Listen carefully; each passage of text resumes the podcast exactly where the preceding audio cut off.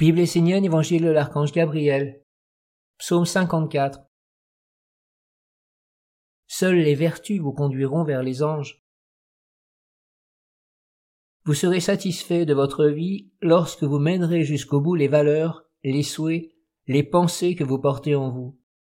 Pratiquez jusqu'au bout une méthode de travail, alors vous saurez par vous-même si elle vous convient ou ne vous convient pas.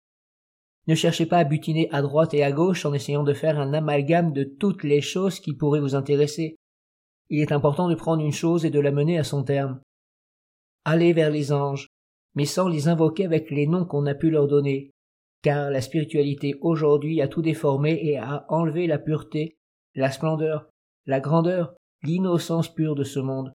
Ne leur mettez pas de noms déformants. Voyez à travers eux les vertus, Travaillez en vous les vertus, et vous serez ce qu'est un ange parce que la vertu habitera votre vie, et ce faisant, elle sera vous et vous aurez un contact direct avec les anges. N'allez pas à la rencontre du monde des anges à l'extérieur de vous, par l'intermédiaire d'êtres qui veulent canaliser certains mondes ou vous donner des méthodes extérieures qui n'éveilleront pas les centres intérieurs. Travaillez réellement sur vous. Quelque chose d'extérieur peut vous aider ou vous conduire sur le chemin, mais la vertu, elle, vous habitera directement et sera une avec vous.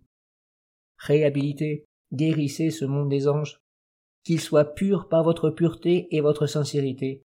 Ne bafouez pas ce monde des anges et ne le limitez pas au monde des hommes qui veulent toujours tout déprécier, enlever le sacré, le beau, la splendeur et l'immensité. Sachez qu'une vertu peut transporter l'homme. Elle peut être une marche ou un tremplin vers un monde divin authentique. Rappelez-vous cela. Portez en vous une vertu. Commencez par une semaine ou un mois en la travaillant tous les jours, en priant, en méditant, en l'imprégnant en vous, en agissant en fonction d'elle.